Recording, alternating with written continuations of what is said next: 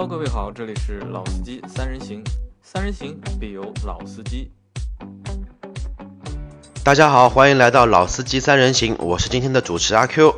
然后两位嘉宾呢依旧是我们熟悉的老倪以及我们的杨磊。呃，大家好，我是杨磊。大家好，我是老倪。两位马上要到每年的情人节了，呃，今年的情人节有没有什么特别的想法，跟您的太太一起在那边度过呢？呃，我结婚已经十多年了，已经。对啊。然后我好像基本上也没怎么过过情人节，我是个蛮无趣的人。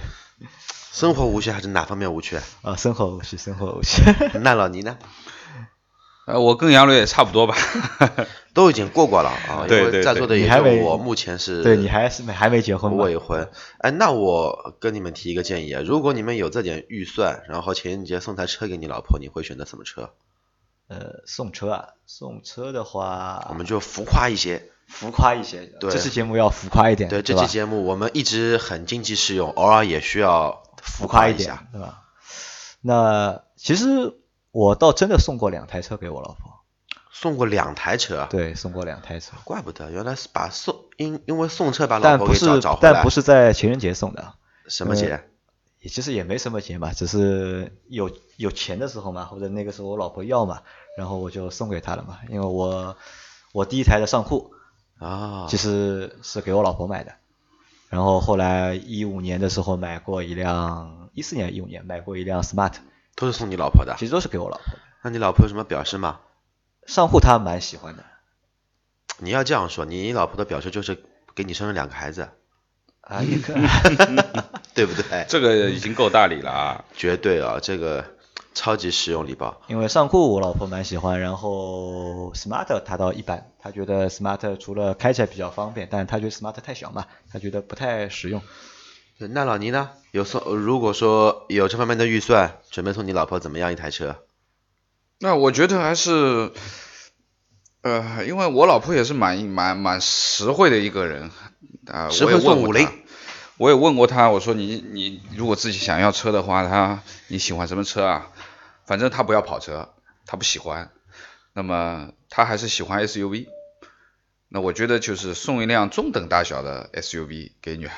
给老婆的话，你老婆可能啊，她会比较喜欢啊，有一定的实用性，但是当然外观还是要漂亮一点啊。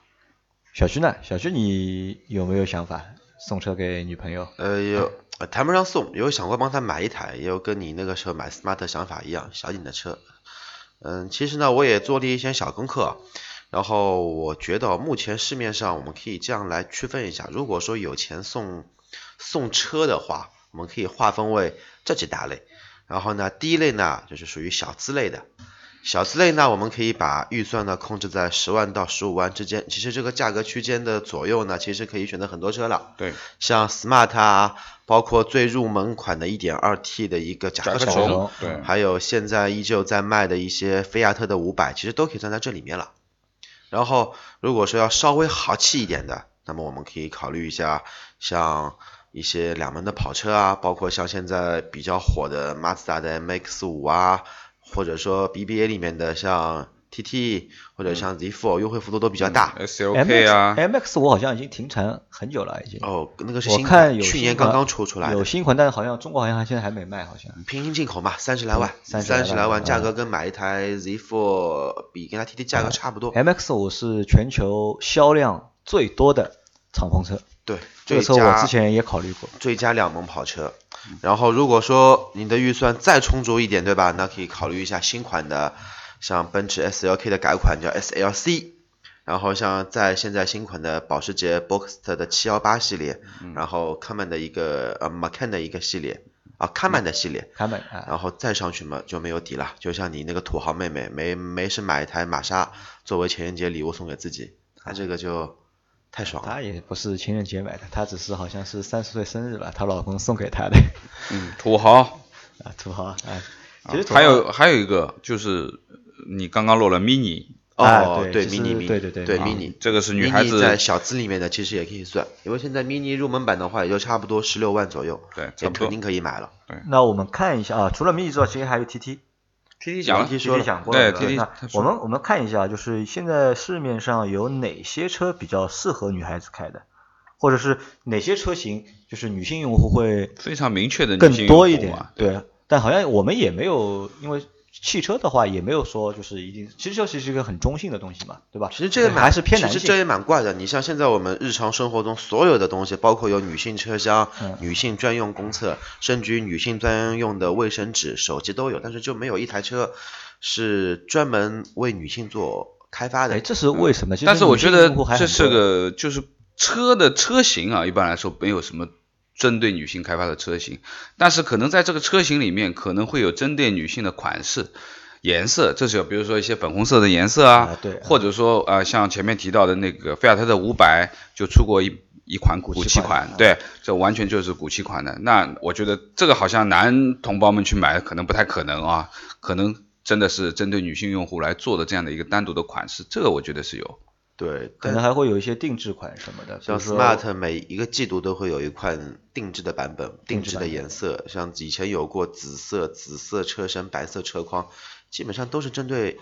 女孩子或者说女性同胞来做开发的。然后我记得好像有几年前有哪个就是有哪辆车，好像好好多车都会选那个就是 Tiffany blue 的那个涂装，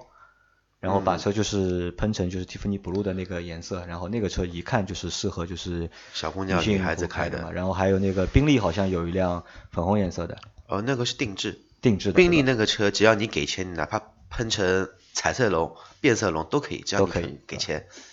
那么说点实际的，就是其实我我觉得就是在实际的我们的使用的过程当中，就是哪些车女性的用户会比较多，大家看一下有没有一个排行榜，或者是有没有一个就是类别。嗯，因为在我印象当中，开 TT 的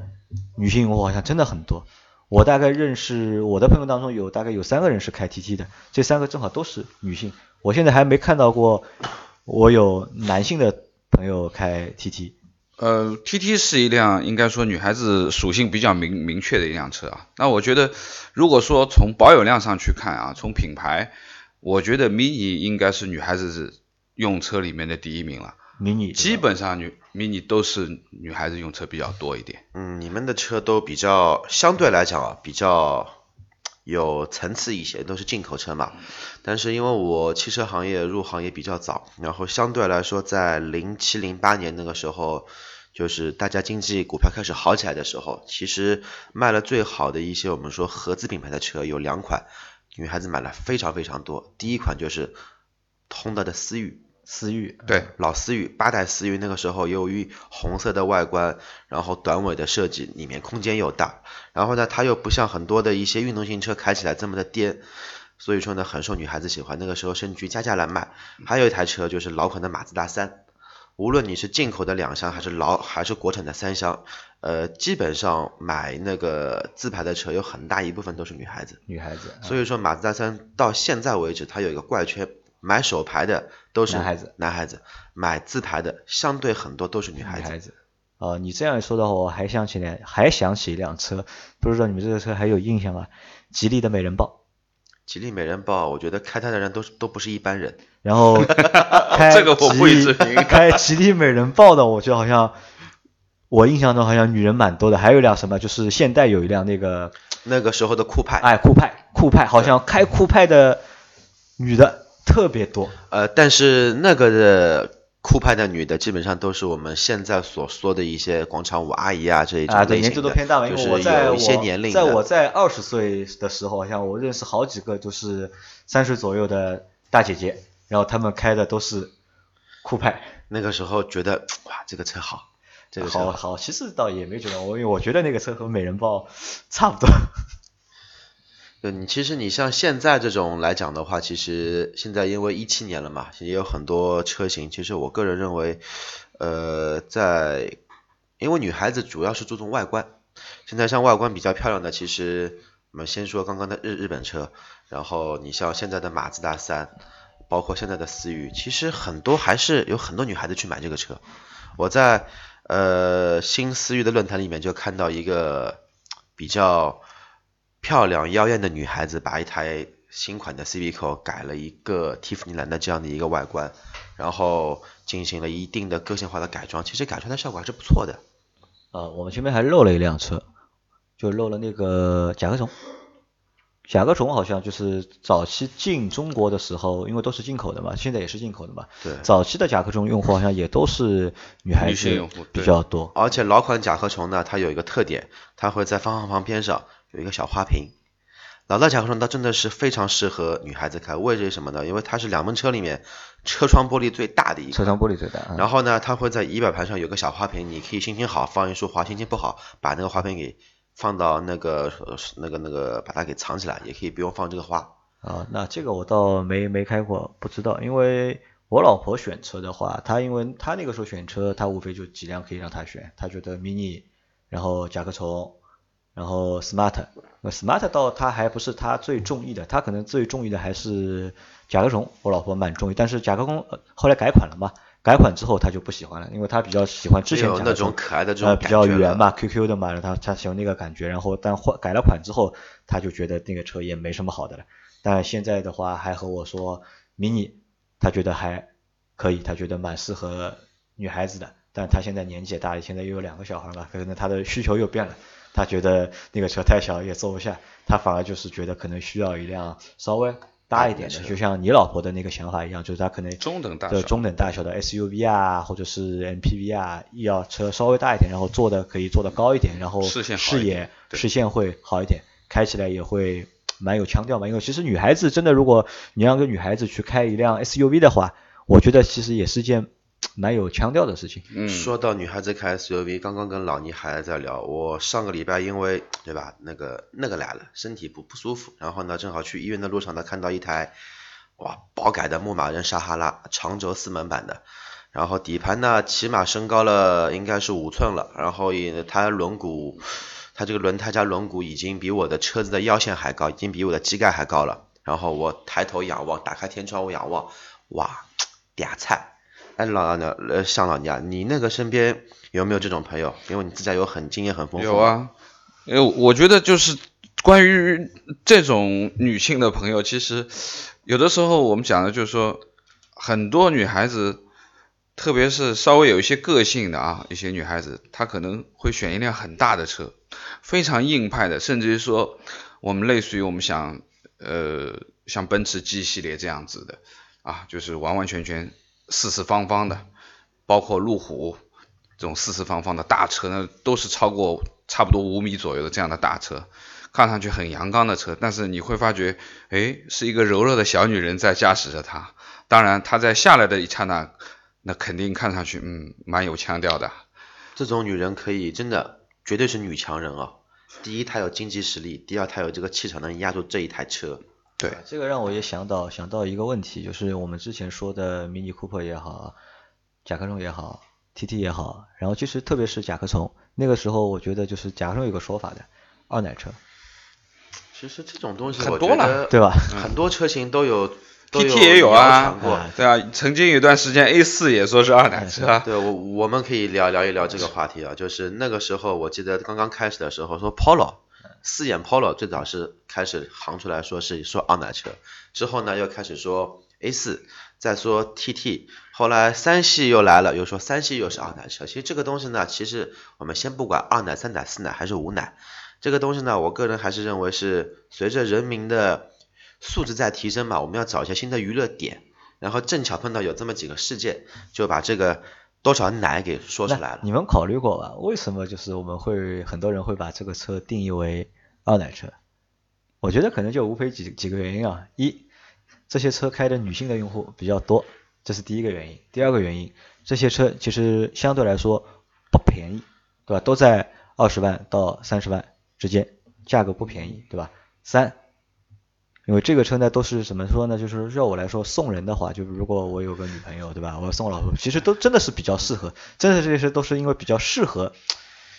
女性用户其实你去看啊，就是说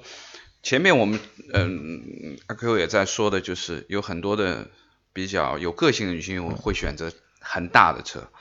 而且按照我们的讲法，应该是一辆大排量的很难驾驭的这种车啊，尺寸也大。那么，但是很多很多的女性其实还是选择了我们前面说的这些非常女性、非常偏女性化的这种类型的车。那其实女孩子买车嘛，我觉得就是说外观是第一要素，因为基本我们看颜值嘛。对外貌协会嘛，这是第一部分。因为很多女孩子其实牌子都搞不清楚嘛，对吧？她可能对宝马啊、奔驰啊，我碰到过最多的一句话就是，我也不要太开这么快的了，样子好看就可以了。对，那么外观是一个重重要的选项，这是首选。首选啊。然后第二个内饰啊，你坐进去以后，你看上去也是比较精致一点的啊，你不要很粗糙啊，那那颜色搭配看上去不太像女孩子的啊这种。那么这是第二个，但是对于新人来说，他们完全是不考虑的啊，到底是什么排量啊，提速多少，刹车距离多少，拐弯是不是会甩啊？他们根本不考虑，因为就像前面阿克讲的，我根本不要去把车开得那么快或怎么样怎么样。那么，因为还有一个就是，如果说回到你前面的这个二点车的这个话题的话，就是很多人去看这样车子下来的女性的时候，啊，不管是从她的穿着打扮啊，或者各方面的，你你你的想法或者说你的联想，就有点点往这个地方去偏了。对对吧？有一点往这个地方偏，可能它的呃装饰更加符合或者说什么标准吧，我们说。那么另外一个就是说，这种类型的车，类似于我们说两门版的这种车，其实都不是我们说居家的一种车。其实它的实用性能、它的装载性能嗯和家里如果说是有孩子的人，他是没有办法去的，都是适合的比较适合一个人，对不对？基本上还是属于就是说我们讲就是外貌嗯好看啊，年轻女性，对不对？首选的就是但。是你们有没有发现啊？这两年这个称呼已经逐渐的被我们都忘记了。对，因为开车的人就是女性用，首先女司机越来越多了嘛，对女司机越来越多，然后大家对这个想法其实也就慢慢的就淡化了嘛，我跟你们说个笑话，说到二奶，我之前有一个朋友，现在还跟我关系非常不错的。那个时候呢，因为刚出道，也没什么钱，看到我们骑这个助动车，骑呃那个踩这个脚踏车对吧？看到马路上有一台某某某跑车开过去，比如说看到一台现代酷派开过去，哎呦，网友朋友说，哎呦，一台跑车，然后在十年前能花个二三十万买一台跑车上块沪牌的人，基本上还是有一些历程的。有钱人，稍微有一些小钱的，那么看到这种有钱人呢，他自己的对自己的穿着打扮也其实应该比较在意的，也不会说邋遢到像现在我们说，呃，穿一个睡衣就很出门的人，那肯定跟这种是完全两种那个圈子的。然后在那个时候呢，我们就会有这种想法，哎呦，这个人看这么年轻，穿的又这么好，又开台这么好的车，实际后来坐车才知道没多少钱，二十多万的事情。然后但但是在那个时候就感觉就完全不一样。哎呦，这个女的肯定有背景，什么背景呢？肯定是二奶、三奶、四奶、五奶。所以说，我认为呢，这个所谓的称呼，就从那个时候我们的思维方式呃不健康这样流行起来的。其实主要是那个时候大家都穷嘛，哎，对对对，这个最关键。呃对啊，你突然之间看到这样的一个，我说这么委婉，你说太直接了，我其其实实就就是这个意思。仇富嘛，我觉得其实也是仇富心理的一部分的表现嘛，吧对所以这个到别人女孩子好看点，开的车好一点，对吧？就可能对她有这样那样的就是主观的偏见啊对对，主观的偏见嘛。那阿 Q，你作为就是一个经验丰富的汽车销售，对吧？在女性用户在购车的过程当中，你有什么建议吗？或者是有什么就是需要就是去提醒大家的吗？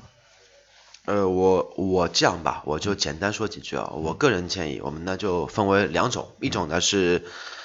新手买第一台车，然后呢，呃，自己从来没有任何的驾驶经验，驾照也是刚拿的。那相对针对这种客户呢，我的个人建议啊，你也不用去管网上的一些所谓的参数啊，所有任何的一些所有的标称，你还是就跟你的感觉走。你只要买到一台全世界都有的车，然后呢，哪里都能修的车，哪里都能修的车，并且呢，这个外观是你喜欢的，配置是你呃感觉比较实用的，这些配置其实就够了。因为说难听一点，你的现实情况、你的驾龄、你的客观条件，没有一家 4S 店肯让你去试驾。就算有人肯让你去试驾，我可以负责的说，你开不出来两台车有任何的区别，因为这个时候的你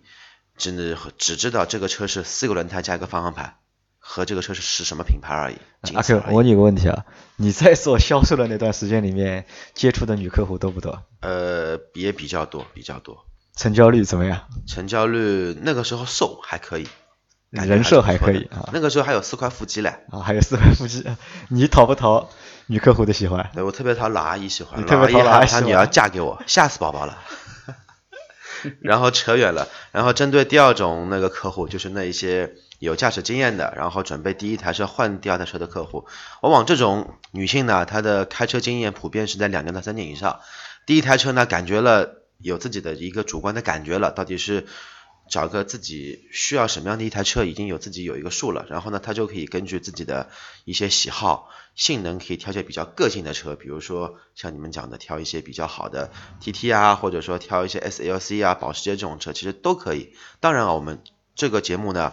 呃，这一期节目呢，仅限跟我们一样的一些客户，然后土豪除外，因为土豪上手我也碰到过，十八岁的小女孩，刚刚大学呃刚刚考中大学，爸爸奖给她了一台保时捷九九幺幺，我也有碰到过，太夸张了，我们就不谈。然后呢，像第二种的女性呢，在你的那个经济能力范围内呢，我还是建议挑一台你自己比较喜欢的这种跑车啊、SUV，可以增加一些你更多的一些不同车型的驾驶经验，这样会就是比较好。增加一点就是不同的驾驶的体验，啊，其实归根结底说这么多屁话，还是会要有钱的一句话就是 要你喜欢，要你喜欢。就首先你要样子要看得中，对我真我这个是我深有体会，呃深有体会。我的女女朋友，呃去年我要帮她买台 smart，由于车牌原因没有买买成功。今年我再提出来给她台买台 smart，她说我不要了，看不中了。看不中了。我今年我不喜欢了。他今年今年我喜欢别的车了，但是我现在还没有发现我喜欢什么车。但是我今年不需要车。啊，那这个其实我觉得也是很多女孩子的一个就是一个性格，啊，就是今年看中什么，那到第二年的话有可能就会变了，因为女孩子其实还